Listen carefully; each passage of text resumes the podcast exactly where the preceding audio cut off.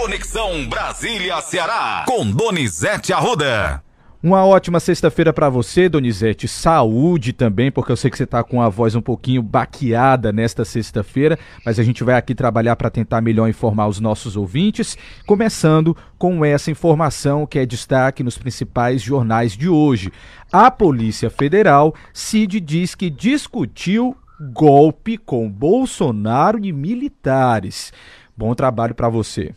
Eu não tenho voz, piorei da gripe a gente está vendo aí essa questão climática nos afetando. Incêndio hoje na Serra de Cariús, Matheus. Mesmo problema que a gente já viveu no Icó, viveu em Santa, Santa Quitéria. Isso. Agora estamos em Cariús, ali pertinho de, de Iguatu. É lá na Serra que tem a nossa antena da rádio, tá, Matheus? Isso. Nas proximidades do Santuário Mãe Rainha, não é isso? Isso, quer dizer, a situação muito delicada. Você está vendo aí que eu estou sem voz, trabalhando pelo compromisso que a gente tem de bem informar e dizendo o seguinte: a situação é muito séria para o ex-presidente Jair Bolsonaro e para o almirante Garnier. O ministro é, Zé Múcio da Defesa disse que esse assunto será tratado com seriedade. O atual comandante do Exército disse que era uma bravata. Só que a situação não é bem assim. Bolsonaro apresentou uma proposta de golpe. Na proposta tinha um constitucionalista e caia da cadeira, Matheus. Um padre. Como assim, um Donizete? Um padre. É, um, pa um padre. O golpe seria dado pelas Forças Armadas, pelo Bolsonaro, pelo um constitucionalista que fez a proposta do golpe e um padre. Que padre é esse, Matheus? E ele fazia essa mesma pergunta, viu, Donizete? Que padre é e esse? Que é, e que é que tem a ver um padre numa, é, numa articulação, num, numa reunião para dar um golpe de Estado contra a democracia? O Bolsonaro nega, mas as informações são verdadeiras. O filho dele chegou atrasado, Flávio Bolsonaro.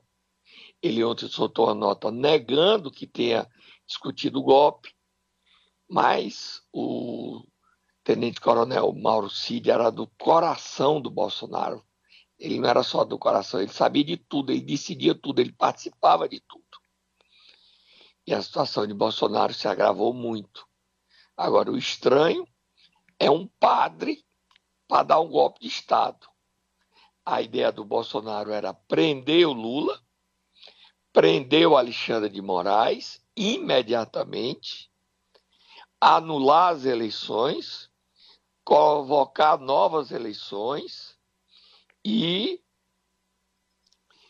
banir o PT e outros partidos da política brasileira. Ele era quase que a Venezuela do lado oposto, certo? É a Venezuela do lado oposto. Venezuela que se diz de esquerda e o Bolsonaro era a democracia que se diz de direita. Nós escapamos de uma boa, Matheus. Uma boa. Tá? Já já a gente vai falar, depois da delação do Mauro Cid, o cearense, o blogueiro jornalista cearense, o Hélito Macedo, é, propôs e aceitou uma delação, não é isso, Matheus? Exatamente, Donizete. Ontem ele foi o depoente na CPMI dos atos antidemocráticos no Congresso Nacional e a resposta dele era a mesma para todas as perguntas. Até separei aqui um trecho para mostrar para você e para os nossos ouvintes de qual era a resposta dele sempre que ele era indagado por algum dos parlamentares. Você já quer ouvir? Quero, pode botar, bote. Vou colaborar com vocês. A partir do momento que os meus advogados tiverem acesso aos autos acusatórios contra essa pessoa que aqui está, que até hoje não sabe por que tem pago um preço tão alto e tanta humilhação. Então, quando tiver acesso aos autos, vocês podem me convocar novamente aqui, que eu vou colaborar com vocês. Essa era a resposta, Donizete. Aí a senadora Elisiane Gama propôs delação. Vamos ouvir. Nós já temos um entendimento através da Advocacia Geral do Senado da possibilidade real de uma delação premiada ser feita por uma comissão parlamentar de inquérito. Então eu coloquei à disposição dele, ao longo do processo de investigação nosso, nós estamos constatando claramente que ele não agia sozinho, havia em torno dele várias outras pessoas, então eu entendo que ele tem um volume significativo de informações que poderá trazer para os trabalhos da CPI PMI com provas materializadas. Né? O advogado se colocou à disposição, possivelmente na segunda ou na terça-feira nós faremos uma nova reunião, já uma reunião que ele trará esse conhecimento à mesa diretora dos trabalhos da CPMI, de forma que, se for concretizado, a gente iniciará esse processo de colaboração premiada por parte da CPMI. Isso aí, Donizete, já foi após a sessão. A gente tem o um trecho de quando o advogado dele, o Cildilon Maia Tomás, aceita, né, combina aí como fazer essa delação premiada no momento da sessão. Vamos ouvir esse trecho? Antes de ontem, eu, eu fiz um requerimento do, de acesso às peças que faltavam no Supremo. O, o ministro Alexandre ainda não despachou a, a, a, tempo de chegar. Até fui intimado de um outro despacho no, no, no, mesmo inquérito ontem à noite por um oficial de justiça do Supremo, mas não ainda analisando o pedido que eu fiz. Eu acredito que o mais tardar é, na segunda-feira eu já terei acesso a esses elementos me coloco à disposição da senhora para, junto com a advocacia do Senado, a gente ter esse diálogo, eu ter acesso a, ao parecer que, que trata desse, desse tema aqui internamente. Não temos nenhuma restrição e nenhuma limitação quanto a isso. Muito bom, fico muito feliz com suas colocações e na semana que vem a nossa consultoria, a nossa assessoria fará o contato com o senhor. Pode tá confiar tá que o nosso muito trabalho obrigado. é totalmente republicano. Pronto, Donizete, fechado. O Elton Macedo vai entregar três políticos. É a promessa dele. Senadora Damares, deputada Carla Zambelli e deputado Nicolas, Nicolas Ferreira. Ele vai entregar os amigos dele que financiaram ele no Ceará. Ele vai entregar as pessoas que eu dizia, tome cuidado. Muita gente que entra aqui, esculhamba. As pessoas hoje ruminam o ódio, né, Matheus? Verdade, Todo. Donizete. Tem gente aqui dizendo assim, bem feito, tu tá sem voz, eu tenho que trabalhar, gente. É isso, Donizete. Vamos lá mudar de assunto, então, falar de algo importante que aconteceu aqui em Fortaleza nesta quinta-feira, um debate sobre o orçamento de 2024 que reuniu muitos políticos, prefeitos, né, gestores, empresários na Assembleia Legislativa do Estado do Ceará. Muito importante. Matheus, casa cheia, né? Tinha mais de Muito- 400 pessoas. Muita gente. Murilo Fora a sociedade civil também, né, Donizete? Vale ressaltar Isso, que entidades. Vamos ouvir a presidente da Comissão Mista do Orçamento, senadora Daniela Ribeiro, que veio aqui falar sobre o orçamento participativo para o Brasil e debater as prioridades do Ceará. Vamos ouvir a Daniela. mostra é, a forma democrática e a Comissão Mista de Orçamento, esse ano formada né, por minha, na presidência, mas é a sensibilidade, no caso do deputado Danilo Forte, né, de inovar, trazendo é, para os estados de todo o país né, a discussão, fazendo com que haja uma- um orçamento, uma, uma lei de diretrizes orçamentárias que seja colaborativa. E esse foi o entendimento dele, assim que ele trouxe a ideia, a sugestão, foi acatada é, de forma unânime e eu como presidente só tive felicidade por ter ao meu lado um homem com- a sensibilidade dele, com o compromisso dele com é, o Ceará e com o Brasil. muito importante essa discussão, viu, Donizete? A gente também tem um relator, Danilo Forte. Vamos ouvir? Vamos.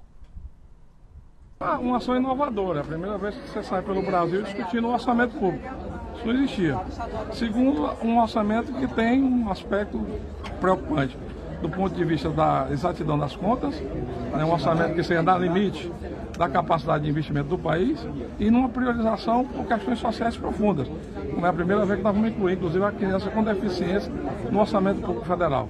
Isso é muito importante, como também o empreendedorismo feminino que é uma demanda, inclusive, da nossa presidenta, a senadora Daniela, que é colocar o empreendedorismo feminino no capítulo do orçamento federal.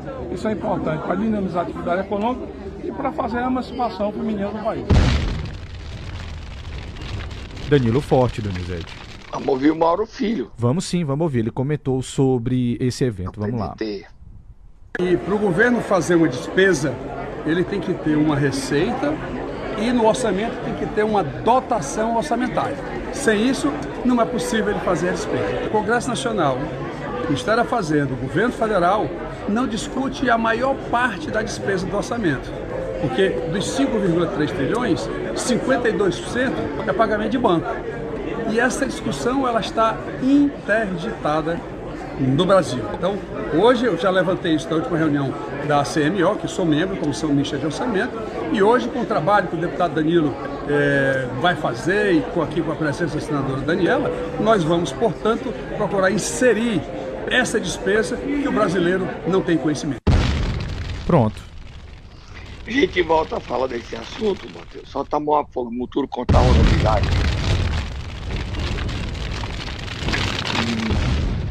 Matheus, o senador Marcos Duval quis ir para o PSDB e foi vetado.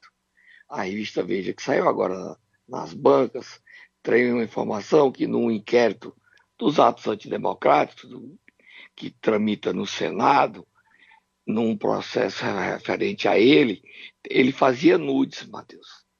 Então tem várias fotos dele nu que ele mandava para a namorada. O que é que você acha? O que, que é isso, Donizete? Que ele está revoltado com o Senado, com o ministro Alexandre de Moraes, porque ele está com medo de ser convidado para a G Magazine. Mas não existe mais G Magazine, não. Meu Deus do céu, Donizete. Mas ele está lá peladão, mandando foto para a namorada e as cenas são chocantes. Que postura de senador, meu Deus do céu. Vamos ali, Matheus, não tem nem mais voz. Piorei depois que começou a voz. Tá falhando. Vamos. Beba uma aguinha. Um... Beba uma aguinha para você contar aqui os detalhes do que aconteceu ontem em Pacajus, Limoeiro do Norte. A gente vai falar sobre tanta coisa aqui ainda, Donizete. Bebe, bebe uma aguinha aí para você aguentar até o fim do programa. Momento Nero. Sextou, Donizete Arruda. Quem é que nós vamos acordar nesta manhã? O novo prefeito de Pacajus, que era o presidente da Câmara e assumiu interinamente a prefeitura enquanto há novas eleições. Toda Guilmar. Vai, Tata, acorda ele.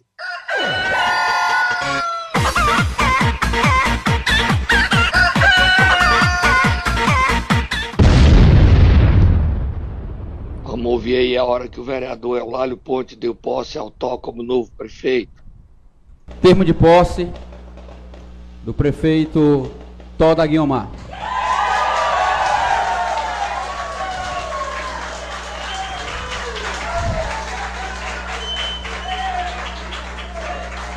Aos 21 dias do mês de setembro de 2023, no plenário da Câmara Municipal de Pacajus, localizada na rua Raimundo Costa, na cidade de Pacajus, reuniram-se os vereadores para o ato solene de posse do presidente da Câmara Municipal, senhor Davanilson José Pinheiro Leite, no cargo de prefeito de Pacajus, em virtude do decreto legislativo número 02/2023, que cassou o mandato do prefeito Bruno Pereira Figueiredo e do vice-prefeito Francisco Fagner da Costa, declarou vagos cargos de prefeito e vice-prefeito do município de Pacajus.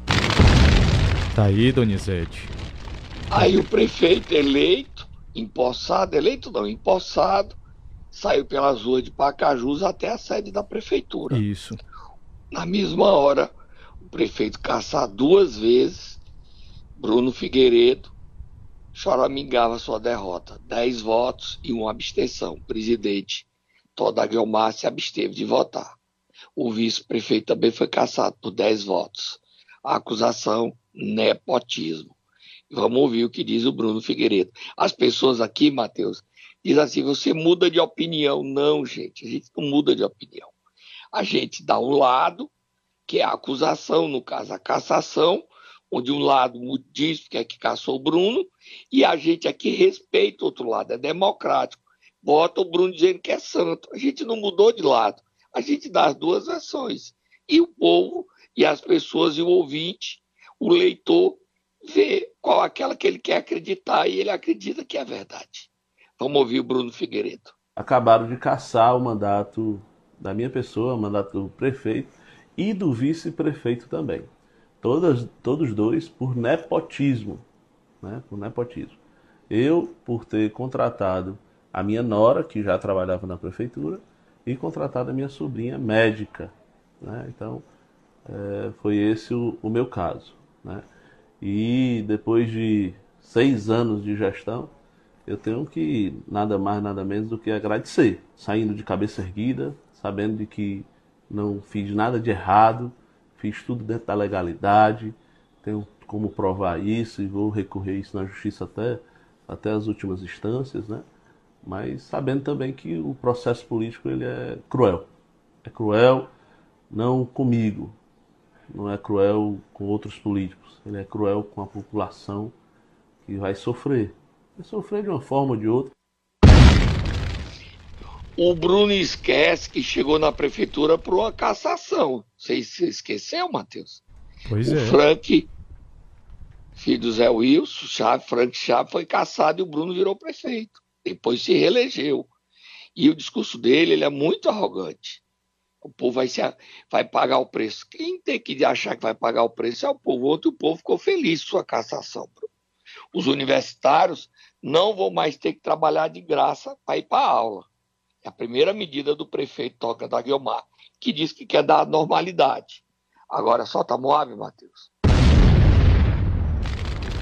As primeiras informações sobre a situação financeira da prefeitura de Pacaju são preocupantes.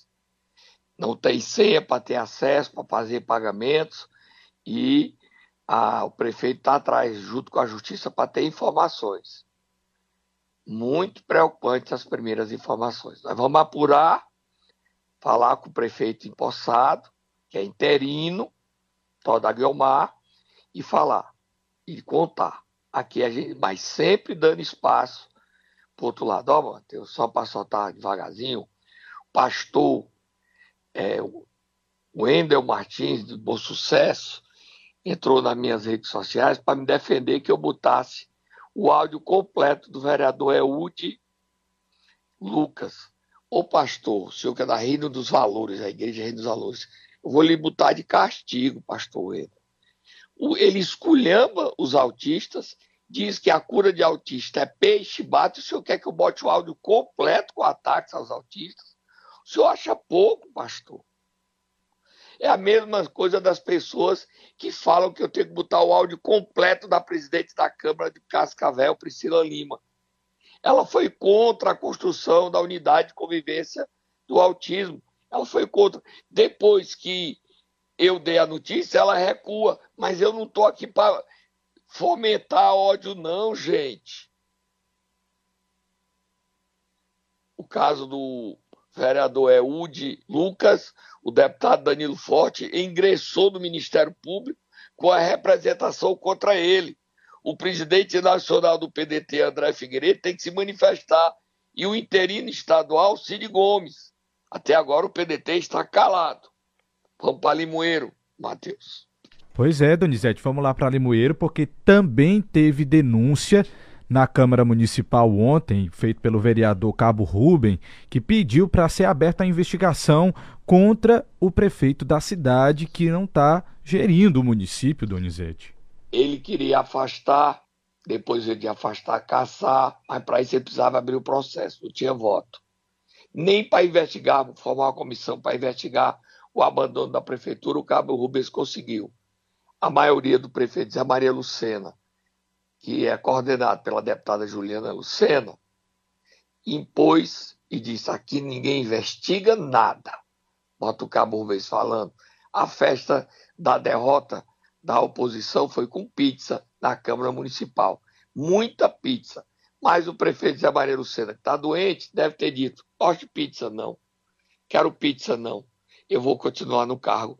A Câmara Municipal diz que eu não estou doente, a Câmara Municipal diz que eu posso continuar prefeito e o mundo se acabe, prefeita Zé Maria Lucena. Foi o que a Câmara de Limoeiro decidiu. Bota o Cabo Rubem reclamando. Aqui a gente bota os dois lados sempre. Essa denúncia eu esperei, esperei, tentei de todas as formas fazer com que a maioria dos vereadores entendesse o perigo que é, o perigo que estamos correndo, a insegurança é, é, política que estamos passando. Mas eu me obriguei a fazer essa denúncia. Sabe por quê? Essa denúncia, ela saiu daqui de Limoeiro, a nível de Ministério Público, que não tem competência para afastar o prefeito. A competência é da Câmara. O Ministério Público juntou as provas, provas cabais de que o prefeito não tem, infelizmente, capacidade de gerir o município, que sequer tem condições físicas de vir ao município, o Ministério Público remeteu para a Procap. A deputada ontem teve a preocupação de ligar para os oito vereadores que são fiéis à gestão e convocou uma reunião. E um colega que esteve lá na reunião me disse: Rubinho, oito votos fechados com a deputada, não vai ter discussão na hora da votação, é votar, acabou-se pronto. É tanto que comprovadamente a maioria tirou a fala. Contou tudo, Donizete. E ganhou Zé Maria Luciano. Vamos Verdade. ver o que é que vai acontecer, né? Por enquanto ele continua no cargo mesmo se aparecer para governar. Tá? Vitória da deputada Juliana Lucena que diz: eu posso, eu posso, eu mando, eu obedeço. Os vereadores obedecem a mim. Próximo assunto, Matheus. Vamos continuar falando sobre o evento de ontem que aconteceu na Assembleia Legislativa, Donizete, para discutir o orçamento do ano que vem? Vamos, vamos começar ouvindo logo o, o Ceará. Vamos ouvir o deputado Luiz Gastão, que falou sobre as prioridades do, do Ceará no orçamento do ano que vem, de 2024. Vamos ouvir o deputado Luiz Gastão? Olha, o estado do Ceará tem várias ações que têm se discutidas e nós vamos discutir elas. Nós vamos ter uma reunião da bancada, porque nós temos, além das, das emendas impositivas dos deputados, nós vamos ter as emendas de bancada. Nós já tivemos uma reunião com o reitor da Universidade Federal, que é um projeto muito bom para o Estado. Nós já tivemos com, com o presidente da Santa Casa de Misericórdia, que precisa ter apoio também com relação às ações.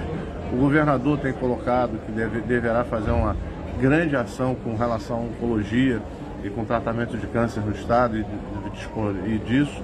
E nós vamos ver dentro de obras estruturantes que tem para o Estado, para que a gente possa utilizar a força da bancada e a, a, a integração com o governo do Estado para, de forma melhor, poder trazer recursos para o Estado do Ceará e desenvolvimento para o nosso Estado. Pautas muito Mateus, só de você colocar, dizer que o dinheiro para Santa Casa, os deputados têm que ver que tem que ser dinheiro para Santa Casa de Fortaleza, para Santa Casa de Sobral e para Santa Casa de Paracuru, ambas o trio está quebrado, o trio está quebrada. Quebrada, Santa Casa quebrada, todas as três estão quebradas tá bom? Vamos ouvir agora o deputado Felipe Mota e o vice, ou vamos ouvir o ex-governador Lúcio Alcântara primeiro. Tudo que torne essa discussão mais pública, mais transparente, e onde a população possa, de uma forma ou de outra, apresentar as suas reivindicações, tornam o processo mais democrático, Tá aí, Donizete, a fala do ex-governador Lúcio Alcântara, que também estava presente nesse evento. Vamos ouvir agora o deputado estadual Felipe Mota, estava lá ele, o Antônio Granja, Sargento Reginaldo, Guilherme Sampaio, deputados estaduais presentes a esse debate lá na Assembleia Legislativa sobre orçamento participativo e as prioridades do Ceará no orçamento da União de 2024. Uma audiência pública demonstra a proximidade dos poderes com a população. E hoje a Comissão Mista de Orçamento Nacional e o relator da Lei de Diretrizes Orçamentárias, que é o deputado Danilo Forte, demonstra que tem um compromisso com o Estado do Ceará e com o Brasil. Vem até o nosso Estado para demonstrar qual é a real situação, o que é que tem em curso, quais são os recursos que poderão contribuir com o nosso país e com o nosso Estado. A importante da discussão é você ter transparência, ter realidade e demonstrar para a população que está lá na ponta, aguardando as políticas públicas, se elas irão chegar e como irão chegar. Não depende só dos profissionais, dos servidores públicos que estão nas máquinas. Tem que ver como esses recursos chegarão para que eles possam verdadeiramente demonstrar as políticas públicas lá na ponta. O Estado do Ceará está é, tá altamente interessado nesse orçamento, porque nós precisamos ver como é que está a questão das energias renováveis. A deputada Fernanda Pessoa esteve presente e falou sobre a importância e as prioridades do Ceará. Quem também estava presente, a deputada muito ativa, foi o secretário de Saúde de Maracanaú e candidato a prefeito de Fortaleza, Capitão Wagner. Vamos ouvir o capitão Wagner, a voz da oposição presente. O Estado do Ceará é um Estado privilegiado em virtude de ter Danilo Forte como nosso relator, a lei de diretrizes orçamentária, trazer a presidente da comissão aqui também é extremamente importante, para ela ouvir as demandas do Estado do Ceará. Espero que a gente possa aproveitar da melhor forma para direcionar para o nosso Estado o que é prioridade: combate à seca, combate à violência, principalmente mais recursos para a saúde. Eu estou nessa área sempre quanto a saúde demanda por recursos, além, logicamente, dos investimentos necessários na educação e na geração de emprego e renda. Matheus, o capitão falou de eleições, gente bota segunda-feira, né? Botamos, pronto, combinado aqui. Ele falou sobre as eleições, a gente bota na segunda-feira. Tá ok? Só para dizer que aí termina o programa hoje, pedir desculpa aos nossos ouvintes, você vê que eu tô sem voz, né, Matheus? Sem voz, Donizete, tem que se cuidar. Não, não tem nem condições de fazer o programa hoje no canal do YouTube. Eu até agora não tenho voz. Tá só um esforço muito grande, a garganta doendo. Agora eu vou no médico, ver como é que eu recupero a minha voz, que eu já não tenho mais. Tá? Bom final de semana todo e cuidado com essa gripe, que ela vem pesado. Tosse você perde a voz. Desculpa a vocês e muito obrigado pela audiência.